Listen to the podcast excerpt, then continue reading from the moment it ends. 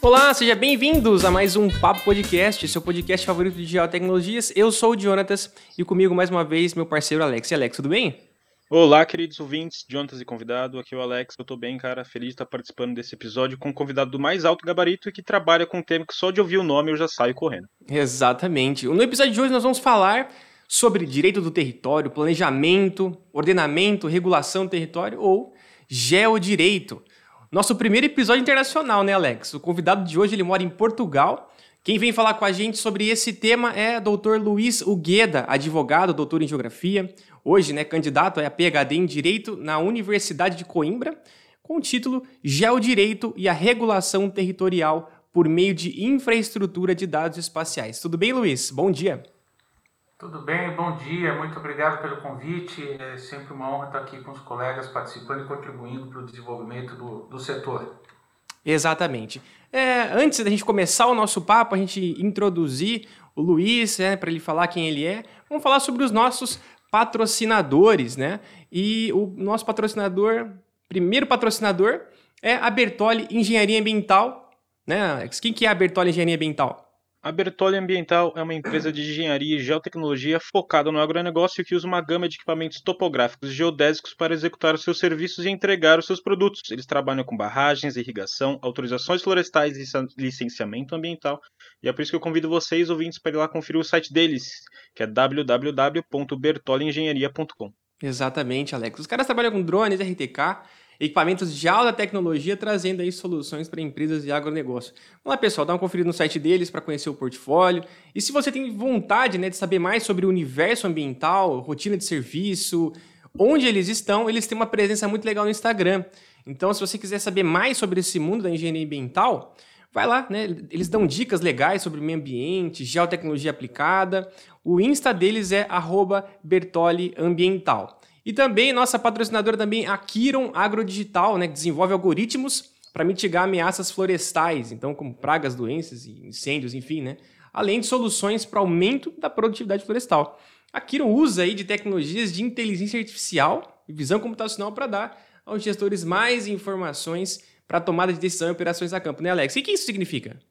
Resumidamente, mano, isso significa que eles criam algoritmos que vão muito além dos famosos NDVI, FWI e de tantos outros indexadores tradicionais. A Kiron Agrodigital está em constante crescimento e já atua internacionalmente, em Portugal e também nos Estados Unidos.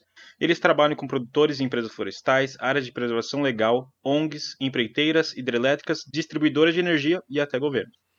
Quer conhecer mais sobre a Kiron, pessoal? Visite o site deles, é www.kiron.digital e sigam eles lá no Instagram também, arroba kiron.agrodigital. Luiz, apresente-se né, para os nossos ouvintes, diga né, quem, quem que você é, sua trajetória. Claro, Jonatas. É, bom, eu sou advogado e sou geógrafo, eu tenho 20 anos de experiência no setor elétrico. Eu fui advogado da Eletropaulo é, lá no início do século. Ah, depois acabei entrando na última leva dos, procuradores é, temporários na Agência Nacional de Energia Elétrica. É, passei um tempo em Brasília, na ANEL. É, depois, quando terminou o contrato, é, dois anos depois, eu voltei para a iniciativa privada, fui para a Light, no Rio de Janeiro. É, fiquei mais dois anos com experiências das mais distintas. E depois eu voltei para São Paulo, sou de São Paulo, e comecei a advogar no setor elétrico, né, por, por conta, com escritório próprio. E paralelamente fui resgatar, porque eu fazia direito e geografia ao mesmo tempo na faculdade. Né? As pessoas me achavam louco, porque, tadinho, vai morrer de fome, né? Tá fazendo duas coisas que não, não, não, não, não batiam nada, ou seja, é... e, e sim, é, realmente numa primeira visão é, é algo que pode parecer exótico. Mas é, eu acabei fazendo dois mestrados ao mesmo tempo, na PUC de São Paulo, em Direito e Geografia. Eu fiz um grande texto, cortei ao meio, defendi metade em cada parte e fui aprovado nos dois. E com o tempo eu montei a startup, a Lawtech, como nós gostamos de chamar, né? Já o Direito em 2008, muito com uma visão de desenvolver aquilo que nós acreditávamos que era um nascente mercado de infraestrutura de dados espaciais no Brasil, é, junto com a criação da Infraestrutura Nacional de, de Dados Espaciais, a INDE. E com o tempo eu, eu sempre continuei com, com o setor elétrico, acabei expandindo para outros áreas, áreas de regulatórias. Né? Eu fui fazer todo o startup do aeroporto de Brasília, de Natal, para a Copa do Mundo de 2014. Uh, ah, depois eu trabalhei bastante com as rodovias, né? também sempre com regulação. Então, é, minha experiência, ela vem, fiz o doutorado em Geografia pela Universidade de Brasília, na época que eu estava no, no, aeroporto de Brasília. Uh, e agora estou para Portugal fazendo segundo doutorado em Direito e sempre tratando desse tema que me fascina, que é essa questão de como pensar a informação não apenas como tecnologia, mas é como uh, cidadania né? porque é onde você vai repercutir, é onde você vai fazer diferença para as pessoas, né? É, é, é, no dia a dia. É a pessoa perceber que ela abre o celular, está vendo, tá jogando Pokémon, mas tem um mapa ali por trás. É, ela está pedindo Uber, mas tem um mapa ali por trás. Que ela está namorando no Tinder, mas tem um mapa ali por trás. É, porque você namorar no Tinder pressupõe é, é aproximação locacional uh, que ela está é, pedindo alguma coisa no Globo, no Uber Eats, tem mapa por trás. Que ela está no Facebook, tem mapa por trás. O mapa ele é tão invisível quanto a energia elétrica. E a gente só lembra dele quando ele falta. Né? Então, é, é, é dar uma abordagem Uh, uh, eu não gosto de dizer jurídica, porque muitas vezes quando a gente fala jurídico as pessoas se afastam, né? mas é dar uma abordagem cidadã para o pro, pro mapa né? E, pensar a repercussão dele nessa realidade.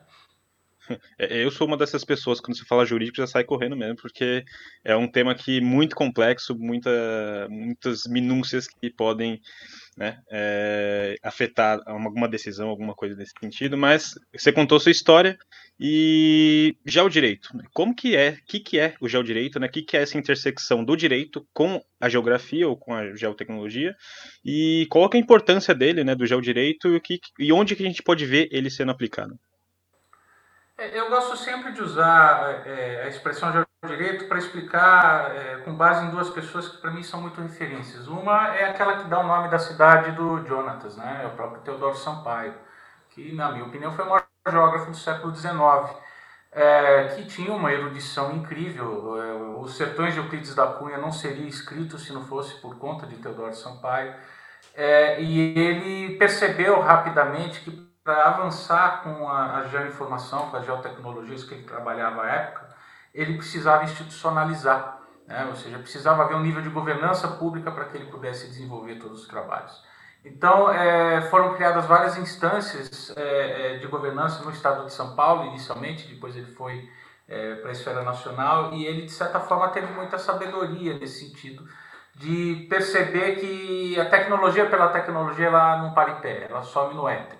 Né? Ou seja, traduzindo para os dias atuais, pensar em laser, pensar em sensoriamento remoto, pensar em, em lidar, pensar em, em, em, imagens orbitais, satélites, é, ou mesmo aerolevantamento, não faz sentido nenhum se você não regulamentar. Então, muitas vezes é tão importante para um profissional gel é, quanto perceber né, é, como que é a repercussão dessa aplicação, a repercussão dessas tecnologias, é você saber exatamente como que os órgãos públicos estão institucionalizando elas para que o setor elétrico possa utilizá-la, para que o setor de rodovias possa utilizá-la, para que o saneamento possa utilizá-la, que no final é quem vai empregar a todos. Né? Então, é, se, se não tiver essa noção de sistema, de legislação, é, me parece que a, a, construção acaba ficando manca. E, e, por outro lado, o geógrafo Milton Santos, que é, era um bacharel em Direito. Né? Ou seja, é, ele, ele levou a, a, a, uma visão que era jurídica para a geografia e criou toda uma narrativa é, para alguns críticas né, pra, e dissociada dessa parte técnica, mas quando você olha Milton um pouco mais a fundo, você vê que não é bem assim, né? que tem muitos elementos ali que de certa forma já traziam essa mensagem de que é importante uh, você uh, pensar uh, essa, essa realidade gel sob uma ótica de política pública. E acho que o que a gente tenta fazer, de certa forma, é dar uma sequência para essas narrativas que, no nosso entendimento, é secular. Né? Ou seja, é tentar é, introduzi-las no século XXI com a maior clareza e, e didática possível e, e, ajudar, de alguma forma, a sociedade a, a prosperar. Perfeito. É, quando é, a gente fala de, de geografia, né, realmente, né, é, foco mesmo é, é o avanço da, da, da, sociedade. E, assim, quando a gente fala de direito da propriedade, né, gestão, ordenamento, geotecnologias, né, a gente até a gente está falando sobre feições geográficas da, daquele local e também das informações geográficas e sociais. Né? E quando falamos disso, certamente vem, vem à nossa cabeça o censo. E a gente teve a triste notícia de que o censo desse ano foi cancelado. E, e até no, no portal da, da, Geocracia, você já até comentou aí com, com outros é, veículos, né? Sobre o impacto disso para a sociedade. Então, conta para a gente né, o impacto disso para a sociedade, para a gestão e o risco para o futuro do país. É, o, o, o fim do censo, né, o cancelamento do censo é uma catástrofe. Né? Ou seja, é, é você desmontar toda uma política geográfica, cartográfica, estatística é, que está sendo é, que existe desde pelo menos, né, de uma forma mais recente, desde 1940. Ou seja, nós fomos capazes de fazer esse primeiro censo em 1940, em meio à Segunda Guerra Mundial, e não vamos ser capazes de fazer o, o censo em 2021 em meio a uma pandemia.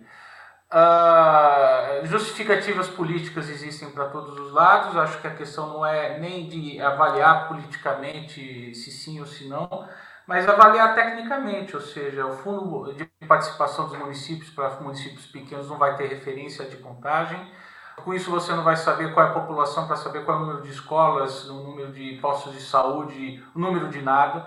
É, e, e, e a principal repercussão é que fake news vai virar verdade, né? O dado oficial vai estar no Twitter não vai mais estar num órgão oficial. E, e, acho que só por aqui a gente já dá uma medida da catástrofe, né, que é nós ficarmos sem o censo. Mas não menos ruim é o fato de nós não termos esse tal do Google Earth estatal, né, que seria o Geoportal, que seria a Infraestrutura Nacional de Dados Espaciais.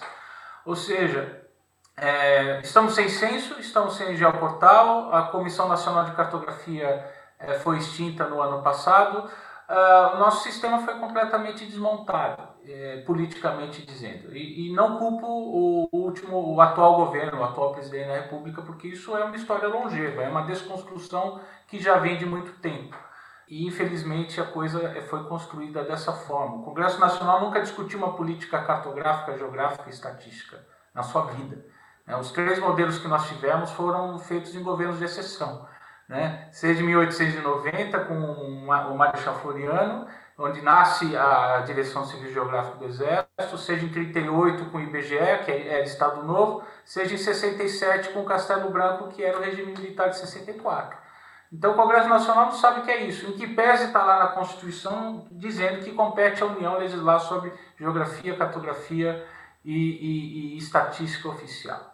Nunca fizemos isso. Então, é, é uma desconstrução é, é longeva. É, é, enquanto nós pegamos outros países que tratam isso é, de uma forma muito próxima, né?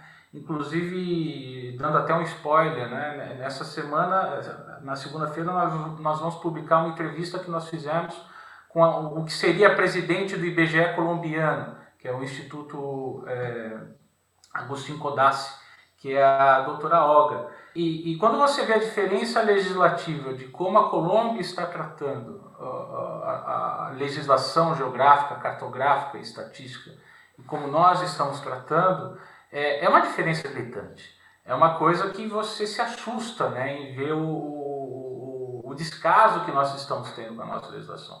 E a Colômbia está aqui do lado, tem a Amazônia, tem as mesmas dificuldades, só que o nível de governança no ordenamento do território, com as ferramentas é completamente diferente.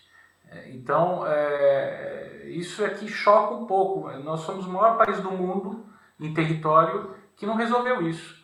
Né? E o país que não resolve isso no século XXI, é, atualmente você divide os países entre aqueles que programam e aqueles que são programados. Se nós não estamos programando o nosso território, alguém está programando por nós. Então, em algum momento, é, os, os, nossos carros que vão estar na Avenida Paulista, no eixo monumental em, em Brasília, ou na Nossa Senhora de Copacabana, no Rio, vão estar sendo dirigidos pelo Vale do Silício, por Pequim, por Moscou, porque nós não programamos o nosso território, nós não sabemos exatamente como está o nosso qual é a dinâmica do nosso território. Isso é um problema até de soberania.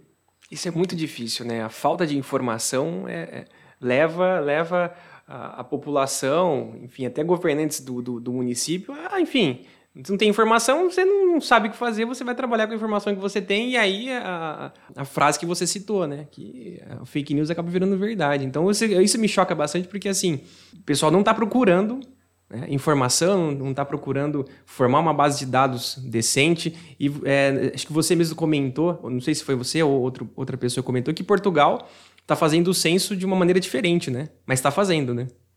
É, a carta do censo está aqui, ó. Olha lá. É, é, é, tá fazendo pelo correio.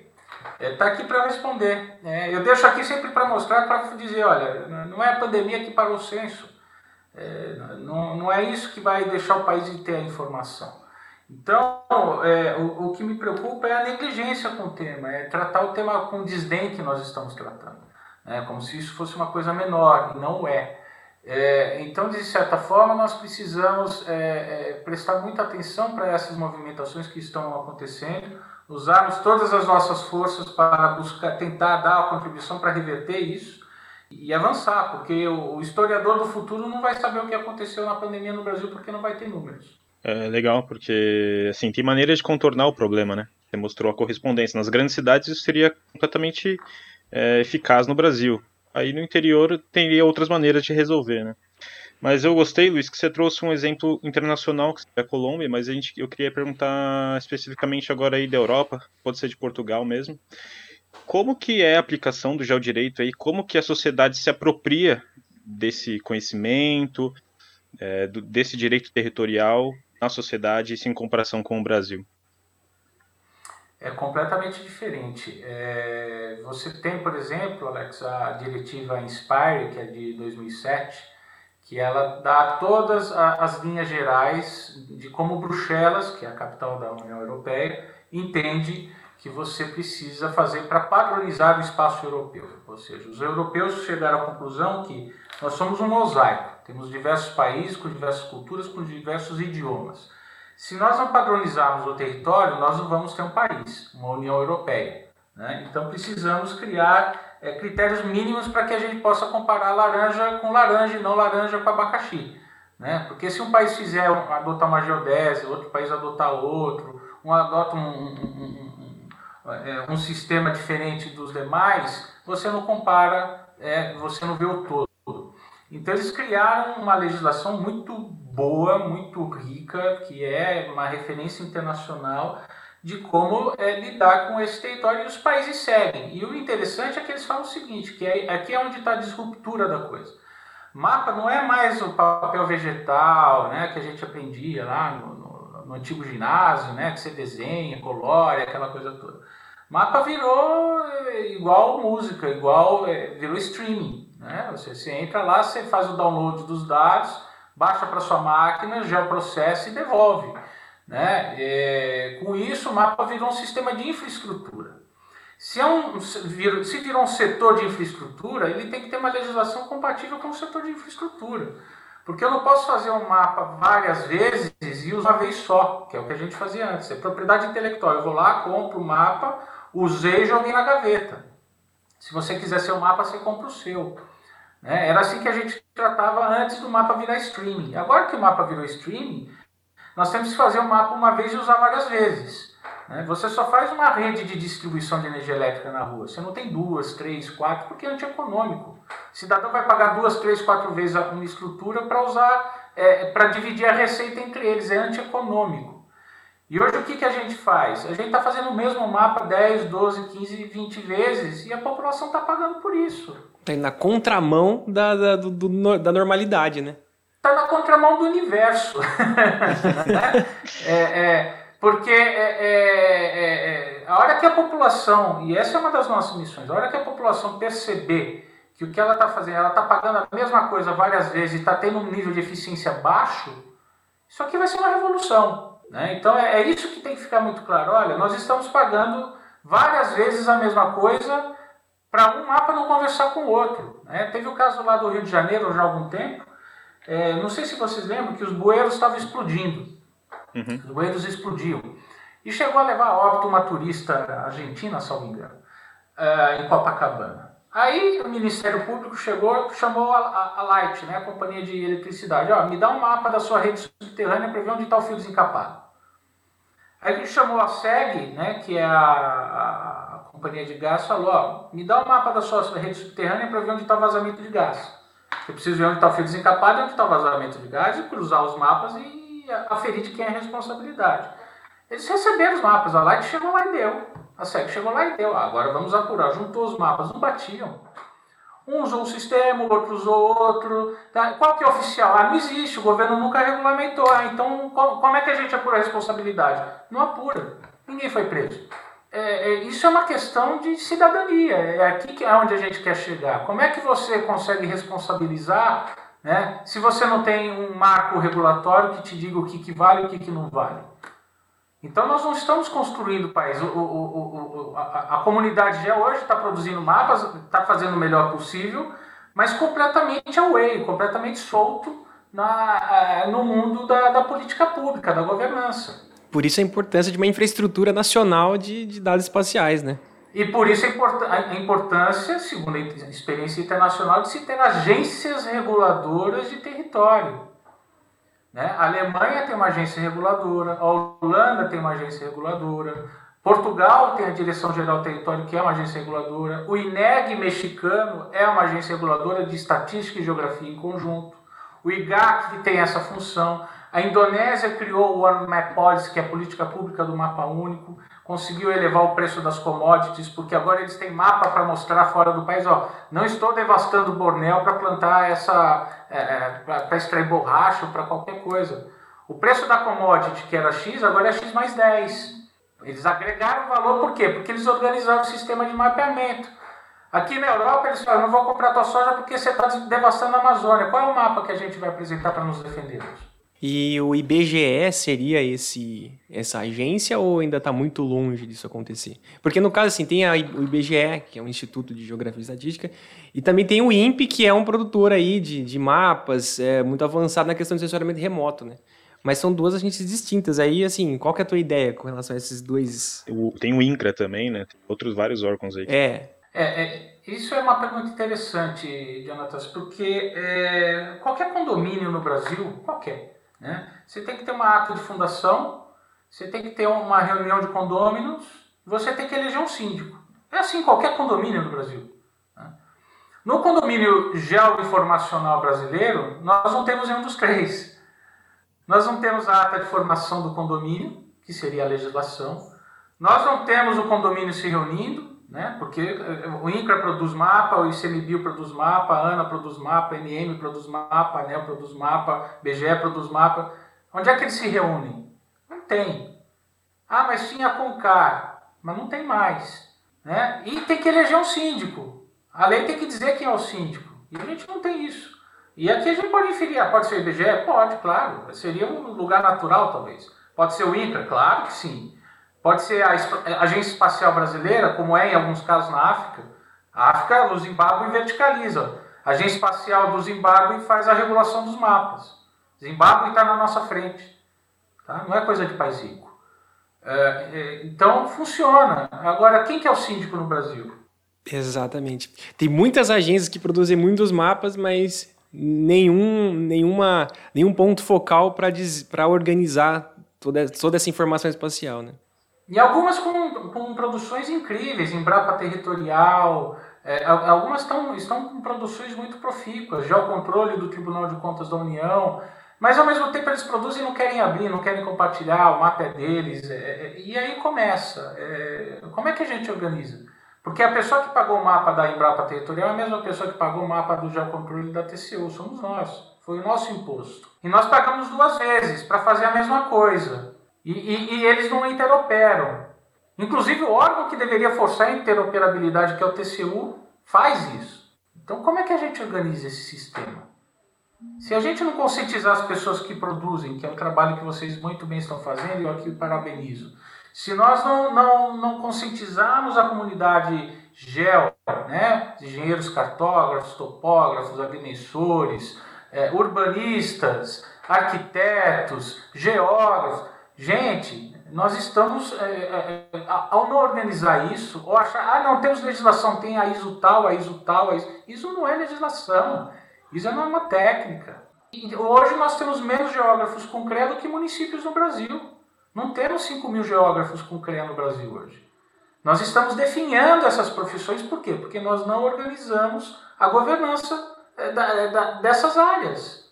Enquanto o mundo está pagando peso de ouro para ter essa turma programando, no Brasil a coisa está solta. No Brasil, ah, vamos lá, o que importa é eu fazer meu mapa, criar minha ilha, é entregar o que eu quero aqui e o resto que se exploda. É. É, eu me lembro que em 2011, acho que, acho que pode até ser mais antigo que isso, mas a ONU tinha lançado um boletim dizendo né, que os dados geoespaciais seriam um bem público, né? Tinham que ser democratizados para todos os cidadãos de um país, para que todo mundo tivesse direito a eles. Pela ironia do destino, Alex, isso foi feito na Rio 92, foi feito no Brasil pela primeira vez. Hum. A primeira vez que isso foi dito foi na Rio 92, que foi onde nasceu o conceito de infraestrutura de dados espaciais. Né? Depois o McLaughlin no Canadá veio com esse conceito em 94. Os Estados Unidos já em 94 cria sua primeira legislação exatamente dizendo isso. Vamos fazer o mapa uma vez e usar várias vezes e não fazer várias vezes e usar uma vez. Isso já está na lei, do, num decreto assinado pelo presidente Bill Clinton em 94. E, nós, e essa ficha ainda não caiu no Brasil. E aí, quando nós falamos que os mapas no Brasil são imprecisos, muitas vezes a comunidade de engenharia cartográfica tal cai de pau. Não, é preciso, nós fazemos tudo com alta precisão. Tudo bem, meu amigo, mas eu não estou falando do seu trabalho técnico, eu estou falando da falta de governança. Uhum. A, a, governança é imprecisa, a conclusão é imprecisa. Por melhor que você faça o seu trabalho, se você usar uma referência teu colega usa outra referência, teu trabalho, desculpa, não vai valer nada. Vai Entendi. valer para sua empresa cumprir algum, algum compromisso imediato. Mas para o país, isso aqui não vale. Ou a gente organiza e, e cria esse corpo, ou nós vamos ficar aqui enxugando gelo. Que a gente queria perguntar assim é, sobre, é, sobre a visão das empresas, né? Então assim a ótica do, do geodireito, né? Pelas diferentes empresas que se utilizam da geotecnologia é diferente. Por exemplo, uma empresa do agronegócio, ela enxerga o geodireito da mesma forma que uma empresa de infraestrutura, do ramo de eletricidade, o saneamento básico, que vai, vai mais ou menos nessa linha por conta da, da desorganização, talvez, né? É, é uma pergunta muito interessante. É, as pessoas costumam enxergar o geodireito quando dá o problema. Porque, ah, agora eu preciso de uma perícia geográfica para uma tomada de decisão judicial. Então, a gente é, acaba trabalhando de uma forma muito reativa. Uh, e aí faz-se o, o, trabalho de perícia. A gente acabou de fazer um aqui em Portugal muito interessante no, no Rio Tejo, para saber até onde os limites do Rio Tejo, para saber se dois é, conselhos, né, municípios eram limítrofes ou não. É, mas sempre de forma reativa, sempre pra, para o judiciário, pensando numa decisão do juiz. É, algo que poderia ser é, mitigado se a gente pensasse na base, no planejamento. E a gente trabalha muito com a questão de planejamento para setores que, por exemplo, é, tem que fazer uma linha de distribuição ligando a cidade A a B, eles mandam o traçado para nós e falam, doutor, qual é o traçado que eu tenho que fazer para não ir preso?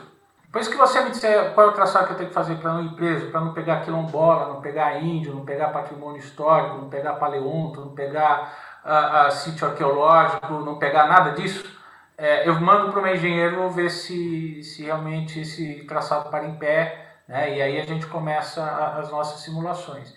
Então já tem empresas com esse nível de, de consciência e a Geodireito, a empresa Geodireito, trabalha muito com esses mercados. É, que ainda me parece muito, muito tímido, né? ou seja, é, o que a gente começa a perceber é bancos interessados em soluções geojurídicas, né? ou seja, o proprietário chega lá dizendo que tem 10 mil hectares, você roda juridicamente o modelo, você fala, não, não tem 10 mil, tem 6 porque dois ele está brigando com o vizinho, um é, é terra indígena, outro ele se apropriou de área uh, ambiental, então o banco não pode financiar em cima de 10, pode financiar em cima de 6.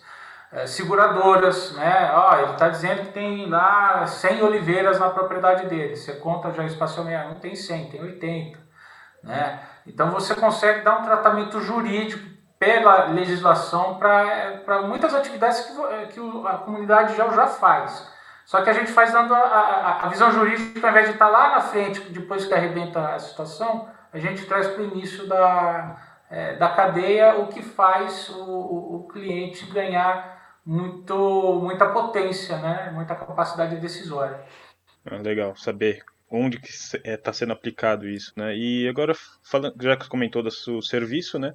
Você fala muito da regularização de infraestrutura e cidades inteligentes lá no, no, na sua página e no, no, Democracia, né? Algo que a gente já discutiu aqui no podcast é sobre BIM e as futuras regulamentações que serão cobradas para os governos sobre os empreendimentos que virão a ser construídos. O direito atua nessa parte também? Você fornece ou apoia a segurança jurídica nesse processo? Sim, totalmente. Cidade inteligente nada mais é do que, quando você olha com óculos jurídico, né? nada mais é do que um conjunto de legislações que estão interagindo em cima do, do direito urbanístico. Né? Ou seja, você está, de certa forma, é, trazendo camadas é, é, jurídicas para a cidade. Né? Então, se você fala que cidade inteligente é você ter um carro autônomo na rua, você tem que trazer a questão do direito de ir e vir, você tem que trazer a questão da legislação é, é, é, veicular, você tem que trazer a Agência Nacional de Transportes Terrestres, você tem que trazer um conjunto de legislação para entender o que é um carro autônomo. Quando você fala de coleta de lixo, você tem que falar, trazer todo um conjunto de direito sanitário né, que precisa ser pensado em conjunto. Quando você fala de rede inteligente, colocar uma placa solar no telhado da sua casa, você tem que fazer o direito de energia dialogar com o direito urbanístico. Ou seja, no fundo nós olhamos tudo isso, mas sempre dando um tratamento jurídico que no final é, é, o que vai valer, é o papel na mão, é o documento, é a certificação, é, é, é, é aonde a pessoa vai concretizar o direito dela de ter aquela receita, ter aquela facility, ter aquela vantagem. Então nós acreditamos piamente que é, as soluções, é, pensar em cidade inteligente como uma fábrica de professor Pardal, como os Jetsons, como qualquer coisa do gênero, é, é muito bonito, é muito romântico, mas ela só vai se, viabilizar se os profissionais se apropriarem dessas legislações em prol da finalidade na qual eles se propõem. E eu vejo as cidades inteligentes, o BIM, não como um luxo, nem nada assim exorbitante, mas é, para a questão de segurança também, não só jurídica, mas também segurança da população. Porque se você tem um, um documento de como aquele, é, é, aquela construção ela foi construída, todo o ciclo de vida da, daquela construção, passa certa segurança para a população. Pelo menos essa é a minha, minha visão. O que, o que você acha disso? Com certeza. É, o BIM é uma evolução de algo que já existe. Né? Pode existir de forma analógica, né? que é a questão dos cartórios, a questão do, do uh, da RT do CREA, né? que são seguranças jurídicas onde você, de certa forma, sabe se aquela edificação está correta ou não está correta, se aquela poligonal onde a propriedade está é dele, não é. É, o BIM é uma evolução disso, né? e de certa forma agrega muito, porque é, traz o Brasil para o século XXI. Mas o que eu quero dizer é que é, o BIM, na verdade, não cria algo do zero. O BIM é uma evolução, ele traz uma segurança maior, ele, ele leva os seus proprietários para uma realidade algorítmica, algorítmica, mas não é algo que nasce do nada. Né? Não é algo que, olha, fomos geniais, tivemos uma solução disruptiva que ninguém pensou. Não. É, posso pegar aqui tratados de Rui Barbosa dizendo sobre a importância, já no século XIX, de se ter um serviço GEL é, para se é, fortalecer o regime imobiliário do país. É, ou seja, ó, precisamos pensar num, num, num órgão GEL para que você possa atribuir um CPF para cada propriedade do país. Né? Isso é o que há de mais moderno no mundo aqui no final do século XIX. Né? Rui Barbosa já falava de BIM, de certa forma. Então, é, é, eu acho que o que a gente tem que ter clareza é que nada se cria, tudo se transforma, né? É, só que o direito está aí há dois mil anos. Então, é, compreender essa legislação, compreender como, como é, é, essa lógica ela se desenvolve ao longo do tempo e do espaço, é fundamental para que a gente possa ter clareza e cada vez mais evoluir com essas técnicas maravilhosas que que estão sendo desenvolvidas. Vamos quebrar um pouco o gelo aqui, né? Eu queria saber, né? Conta pra gente, né, sobre a sua atuação no, no mercado europeu, né? O que levou você aí para a Europa. Eu queria saber como que funciona essa, essa ponte aérea Portugal-Brasil, porque você também é presidente do Comitê de Geodireito da, da OAB São Paulo, né? Então, assim, deve ser, deve ser um tanto quanto corrida aí da tua, a tua vida, né? É, eu vim para a Europa porque é, chegou um momento que eu senti que o que eu estava falando no Brasil era grego. E eu precisava dialogar com mercados mais amadurecidos é, sob o ponto de vista geojurídico para poder é, não me frustrar profissionalmente. Né? Porque o, o Brasil, é, a informalidade territorial no Brasil ainda é uma grande vantagem. E isso é uma coisa que muitas vezes a gente não percebe. Grilar, ocupar propriedades, invadir, né, desmatar, é, é, isso ainda é uma isso ainda é vantajoso no Brasil que tem um sistema judicial que diz uma coisa numa hora se muda a conjuntura política diz outra.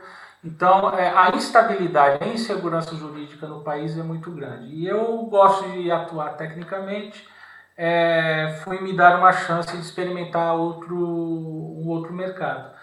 E desde então tô, é, tenho desenvolvido algumas ações aqui é, na Europa, em Portugal, é, tenho feito também algumas coisas para a África, para os países lusófonos mais, né, Angola, Moçambique, e, estudado um pouco esses regimes internacionais. Claro que sempre perder o contato com o Brasil, né? A sede da empresa está em Brasília, eu, como eu sou de São Paulo, tive a oportunidade, o presidente do AB de São Paulo, é, topar, criar essa primeira comissão de geodireito da América Latina, é o que muito me honra e me, orgulha, né? Nós levamos o conceito, ele aceitou. É, e com isso montamos lá uma equipe multidisciplinar que tem desde ex-presidente do IBGE, ex-diretor do Serviço Geográfico do Exército, profissionais de primeira grandeza, advogados, juristas, promotores, professores, ou seja, conseguimos reunir um grupo bastante eclético, de alto nível, né, e que de certa forma tem feito algumas lições de casa, algumas reflexões sobre é, esse tipo de preocupação.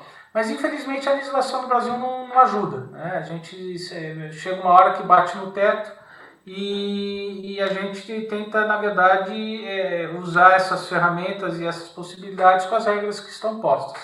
É o que a empresa de direito faz e, e, é o que a gente faz aqui fora também. E meio de pandemia fica muito fácil porque é tudo remoto, ou seja, podia estar lá em Marte abraçado com o helicóptero é, fazendo a conferência que não faria muita diferença nesse, nesse período de, de pandemia.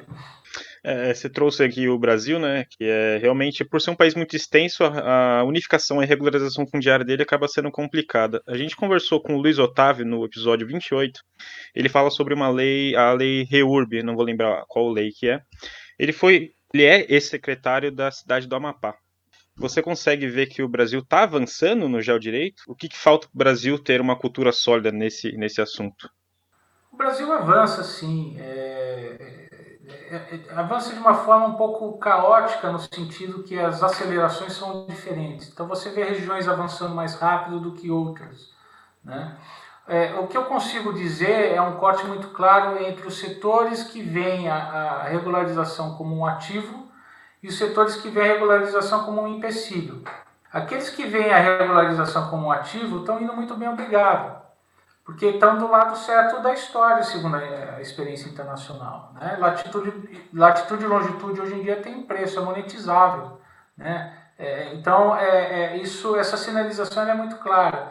É, agora, tem setores que estão no século XX, em que a regularização é empecilho. Pô, não vou poder cortar aqui 100 mil hectares de floresta amazônica para botar meia dúzia de boi, não vou poder invadir aqui a propriedade do, do do cara que ele está aqui especulando com a propriedade. Eu aqui com os valores de esquerda dos anos 80 vou invadir porque tem que fazer reforma agrária. Isso que a gente está falando no momento demográfico que a gente bica para baixo.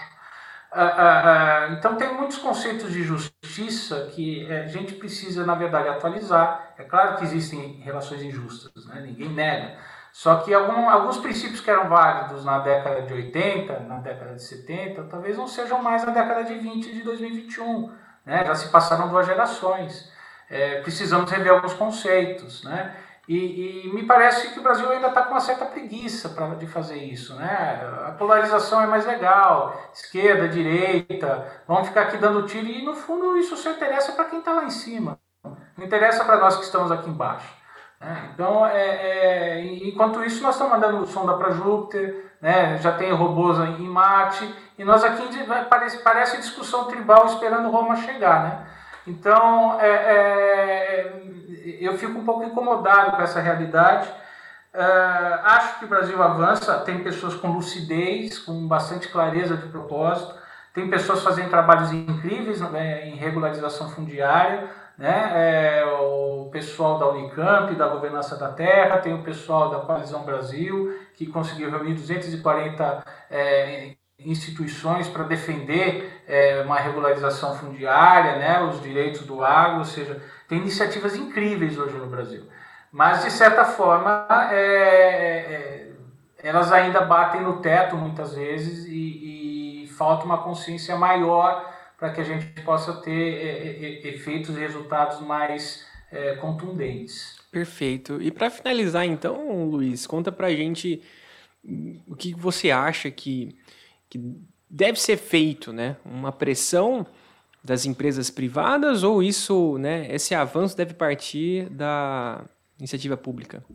É, eu, é, essa é uma boa pergunta, porque assim como tem, existem mercados que estão tão bem com essa realidade, né? Existem parte da indústria que está satisfeita com os modelos de negócio atual. É, é difícil dar essa resposta. Eu acho que a conscientização talvez deva partir é, é, dos segmentos profissionais, me parece. Eu acho que é o que a gente busca fazer com a AB. É, eu vejo algumas discussões no CREA ainda muito tímidas nesse sentido, o pessoal da, da arquitetura e urbanismo também com algumas discussões é, tímidas, é, muitas vezes com viés partidário, o que não é a ideia para a gente conseguir construir um modelo. Então eu acredito que é, uma maior clareza dos órgãos de classe talvez é, ajudasse bastante, porque é, é, a eles que cabe esse respaldo técnico, é a eles que cabe essa, é, buscar essa clareza. Né? Além da academia, né? a academia ter feito também é, um papel bastante interessante dentro de determinados níveis. Também não são todos os catedráticos que entendem é, essa necessidade porque também ainda tem na cabeça o um modelo de anos 80, anos 70, o que também atrasa a gente muitas vezes. Mas enfim, é, é, é um gel sacerdócio, vamos dizer assim. É, é, é, levar a mensagem, explicar, fazer o trabalho de formiguinha e, e torcer para que a gente tenha esse despertar o quanto antes. Que legal, é. Isso, a, gente, a gente se orgulha por fazer parte dessa evangelização, é, chamando convidados para discutir sobre isso, para a gente poder de fato divulgar essa, essa mensagem. E a gente tem o nosso podcast aqui como, é, como um canal para divulgar. Então é isso aí, gente. A gente conversou com o Luiz Ugueda e né, um tema super legal, a gente gostou demais. E Luiz, conta pra gente, né? Onde que o pessoal pode encontrar vocês, a página do, do Geocracia. Conta aí para pra, claro. pessoal os, as tuas redes sociais, enfim. É, nós temos um veículo onde nós também buscamos disseminar é, essas informações. Não é de áudio como de vocês, nem, nem tão sofisticado, né, que vocês param, conversam, mas a gente tenta jogar algumas é, pílulas, né, que é a página Geocracia, www.geocracia.com. Quem quiser se inscreve, é, coloca e-mail, recebe a nossa newsletter, eu mesmo coloco o número de WhatsApp, você recebe as notícias direto no seu é, WhatsApp é, estamos à disposição.